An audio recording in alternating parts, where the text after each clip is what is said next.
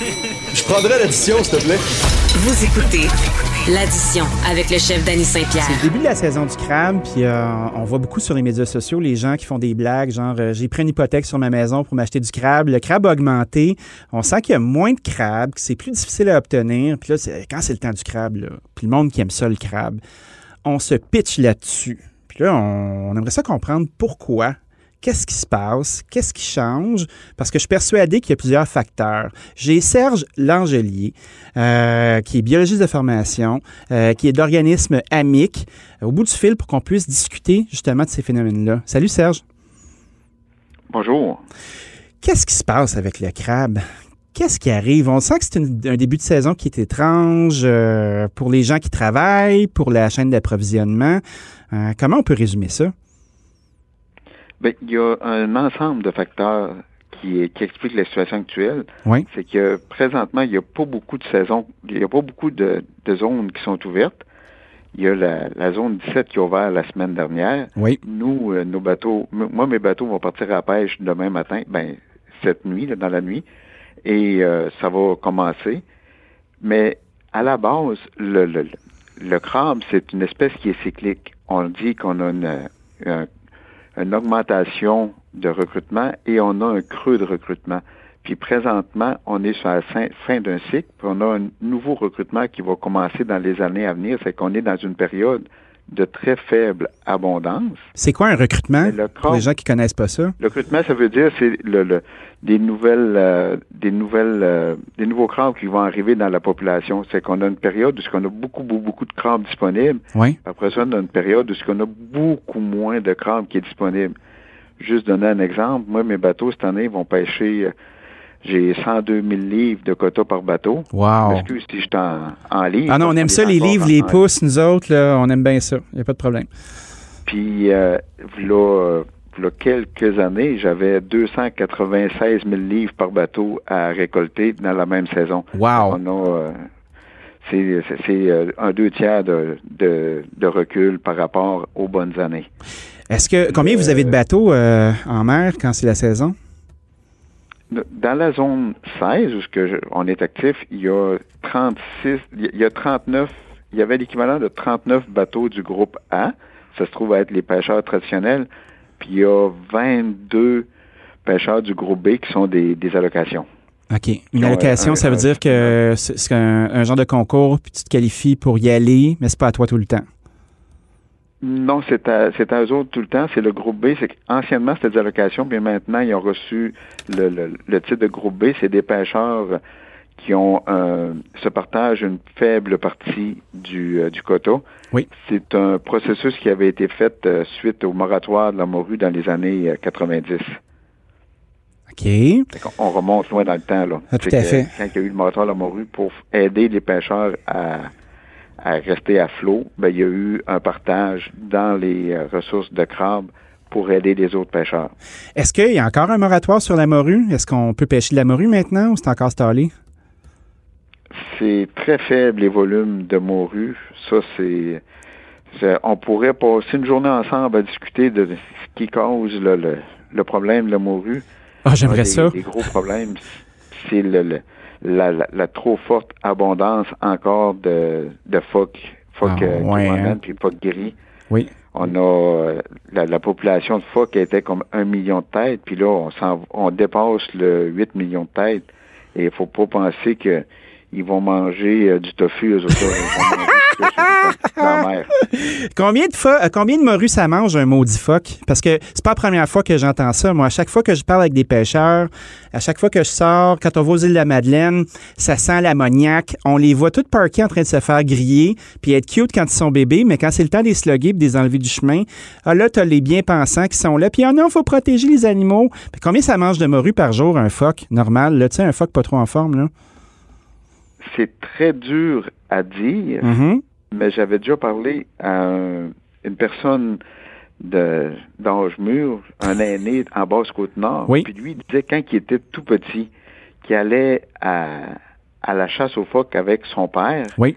puis qu'il y avait un phoque qui avait pas trois pouces de gras sur le corps. Il était beaucoup trop maigre, puis il le laissait de côté. Ça veut dire qu'il était pas en santé. OK. aujourd'hui, les crabes, quand ils ont un pouce de gras sur le corps, tabarouette, il est gras celui-là, il est en santé. OK. ça fait une pression énorme sur l'habitat et l'évaluation de la quantité de morue que le phoque mange, c'est dur à dire parce que ce qu'ils vont chercher, le phoque, ils vont chercher à aller manger la, la, la, la panse de la morue pour aller chercher le foie oui. où le, le, gras est concentré. OK, fait que le phoque, c'est ça, lui. Fait que le reste, il le laisse de côté? Il le laisse de côté. C'est carrément ça qui se produit.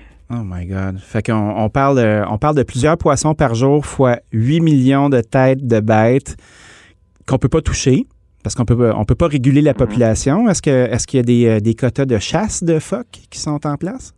Il y a des, des quotas de chasse, mais les principes qui ont été développés pour la chasse sont vraiment très, très... Euh, ça nuit, c'est que on a, je me souviens plus comment ils appellent ça, c'est comme le N90, c'est que faut toujours tu gardes comme 90% de la population ou 70% de la population. C'est que quand tu avais une population d'un million de têtes, ben, tu, tu devais conserver 700 000 têtes. Mais quand tu es rendu à, à 7, 7 millions de têtes, ça veut dire que tu peux pas baisser en bas de 4,9 millions de têtes. Puis ça, ça augmente continuellement. Fait euh, c'est un, un, principe qui est euh, qui, qui nuit beaucoup. Mais en sachant ça, là, parce qu'on n'est pas les deux seuls à parler de cette affaire-là, puis votre industrie ne veut pas éliminer par le fait qu'il y a moins de morues à cause des phoques, qu'est-ce qui empêche de réguler la population puis de faire comme OK, il y a beaucoup trop de phoques. Euh, est-ce qu'on peut, euh, on peut en, en enlever quelques-uns du marché, admettons, pour ainsi dire? Qu'est-ce qui empêche ça? Ben, le, présentement, on a les, euh, les images internationaux pour euh, dire qu'il faut qu'on préserve les, les, les, les bêtes. Ouais. Mais au niveau euh, de l'écosystème, on a un débalancement qui est absolument impressionnant. On a, parallèle à ça, on a les changements climatiques qui créent une augmentation de la température de l'eau, ouais. qui fait des changements dans les habitats. On avait euh, une autre espèce qui était pratiquement déclarée euh, disparue. On, elle s'en allait devenir sur la, la, liste des espèces en péril. Le sébaste, c'est oui. un poisson qui est comme rouge. Mm -hmm. Puis euh, il y en a, il y a quelques années, il est réapparu de manière absolument c'est impressionnant la quantité de, de, de a. C'était à la hauteur de la colonne d'eau. C'est il y a des il y a des choses qui se produisent dans le milieu marin qui sont dures à expliquer. Le, le, moi, je me plais à dire que on regarde un peu ce qui se passe avec euh, le caribou euh, nordique. Oui. Puis dans le Grand Nord, les arbres sont tout petits, puis on a juste à se promener en avion, puis on est capable de compter les cheptels. Mais quand c'est rendu en dessous de l'eau, on n'a pas on, peut aller faire des, tests une fois de temps en temps, mais on n'a pas une, compréhension globale où on n'est pas capable de savoir ce qui se passe continuellement, puis toujours. On peut pas juste se promener puis voir. C'est opaque, c'est beaucoup plus compliqué, c'est beaucoup plus technique. Aller évaluer ce qui se passe avec les interactions entre chacune des espèces, c'est euh, des gros défis qu'on a à relever. Mais est-ce que c'est euh, c'est inquiétant pour votre industrie, tous ces changements, puis euh, le fait qu'il y a des lois qui sont en place pour protéger une variable, exemple, il y a un million de phoques, mais maintenant il y en a 8 millions. Est-ce que la législation suit la façon dont la nature périclite? Ben, il y a des choses qui ça, ça suit bien, puis il y a d'autres il y a d'autres situations où on voit que la, la, la législation ou ben non la, la, la connaissance est carrément en, retard complètement. On a juste à regarder euh, qu'est-ce qui se passe avec les affaires sur Internet. Ça va plus vite que ce que le législateur peut faire. Ben, dans le cas du milieu marin, les connaissances vont pas assez vite. Puis après ça, quand on a les connaissances, ben, la, le côté législatif ou les autres contraintes, ça, ça, ça peut pas suivre, c'est impossible quasiment. Mais y a-t-il une volonté, euh, y a-t-il une volonté des pouvoirs en place pour euh, que ça aille plus vite? Parce que veut pas la nature continue, elle. Puis votre euh, livelihood, comme on dit en bon français, est affecté, veut, veut pas, par tous ces changements-là. Il faut qu'on fasse très attention, effectivement. C'est des, mais les, les gens dans les organisations de pêcheurs travaillent fort pour le maintien des, des, des, des activités de pêche pour préserver ça. Puis Ouais. dans le cas, comme moi, je suis dans une organisation pour les Premières Nations, Oui. ben on a on a une préoccupation importante au niveau de la préservation des ressources ou préservation des, des, des savoirs traditionnels aussi. On regardait dans cet automne passé, il y avait des conflits dans la région d'Halifax, en Nouvelle-Écosse, avec euh, les pêcheurs autochtones et non autochtones, puis ça nous a permis de comprendre un petit peu plus ce qui se passe. Est-ce que euh, il y a des enjeux comme ça dans votre organisation ou euh, entre les, blancs et les non autochtones, des tensions au niveau de la pêche? Les, tensions sur la côte nord ont pas euh, ça ressemble à rien à ce qui s'est produit dans les autres régions. On a moi, à l'é- à l'époque, quand il y a eu des, des jugements pour les droits de pêche des Premières Nations, j'étais avec le regroupement des pêcheurs professionnels de la Haute et Moyenne Côte-Nord. Oui. Le président de l'époque m'avait dit va rencontrer les, les gens des Premières Nations des conseils de bande, explique qui qu'on est, qu'est-ce qu'on fait, puis comment qu'on peut travailler ensemble. Ça fait que depuis le début, il y a une approche pour travailler ensemble. Mais veut, veut pas, il y a des fois, il y a des il peut y avoir des échanges entre un, un pêcheur des Premières Nations puis un pêcheur, un pêcheur euh, alloctone où ce que le, le langage peut devenir un peu plus viril, mais un peu plus assaisonné. mais c'est pas ça n'a pas de lien avec le- le- le- l'origine de la personne, c'est que c'est des euh, c'est des discussions des fois que la- le côté compétitif d'un pêcheur avec un autre aussi, c'est que si un pêcheur s'est trop approché de son secteur ou ce que lui il, il décidé que c'est son secteur de pêche, Oui. même si ça existe pas, mais qu'il n'y a pas de propriété sur la, la mer, mais les pêcheurs, c'est ils ont un côté un peu plus combatif, compétitif.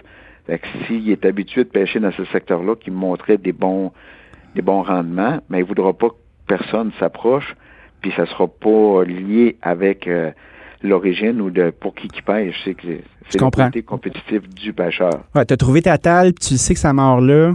Puis là, s'il y a quelqu'un qui s'approche, ben là, c'est sûr que tu ne le laisseras pas nécessairement faire. Tu vas le repousser. Mais ça n'a rien à voir avec les tensions qu'on a vues en Nouvelle-Écosse avec. euh, Quel est le nom de l'arrêt par ailleurs-? Il y a un arrêt euh, au début Ben, des années Il y a 80. une différence. Il y, a- il y a- il y avait la, la- pour le- les communautés Micmac et Malécite de Vigie, eux autres, ils ont intégré les activités de pêche suite au, au jugement Marshall. Oui, Un, un Micmac qui s'appelait Donald Marshall, Oui. qui avait été euh, à- arraisonné pour la pêche à l'anguille. Tandis que la nation Innu, eux autres, ont rentré dans la pêche suite au jugement Sparrow, qui est un jugement pour euh, l'arrêt Sparrow au niveau de les pêches alimentaires, sociales et rituelles. C'est que c'est un, c'est une autre complication, un autre euh, variation. ça peut être compliqué, j'imagine aussi. C'est- Un va pas sans l'autre. là. Dites-moi, à, à quoi on doit s'attendre de notre saison du crabe? Euh, ben, pour présentement que le prix est record, je vous dirais que je m'en plaindrai pas parce que mon prix au débarquement a monté. Au lieu d'avoir euh, l'année passée, j'avais 3 piastres, puis là, je tombe à 5,75 la livre au débarquement. OK. Puis euh, je peux les conditions météo font que déjà mes bateaux peuvent partir à la pêche euh, demain, on- le 1er avril. Oui. Parce que l'année passée, on était en plein dans les euh, dans les marasmes euh, COVID-19, c'est qu'on savait même pas si on allait avoir une saison. On avait les les MRC de la Méganie qui nous avaient empêchés d'aller dans leur coin. On avait on a finalement réussi à débuter la saison le 22 avril. Wow. Fait que, en commençant demain, je commence comme 22 jours d'avance pour mes bateaux de pêche. Est-ce que vous allez, est-ce qu'il y a des enjeux qui sont liés euh, à un certain danger d'être euh, d'être en mer? Je lisais des articles justement sur le fait que les poissonneries euh, et les pêcheurs demandent à leurs équipiers de se faire une bulle entre eux puis tout ça pendant la saison pour pas qu'il y ait de complications. La santé publique demande à ce que chaque bateau de pêche devienne ni plus ni moins réservé à l'usage à l'usage exclusif des membres d'équipage. OK.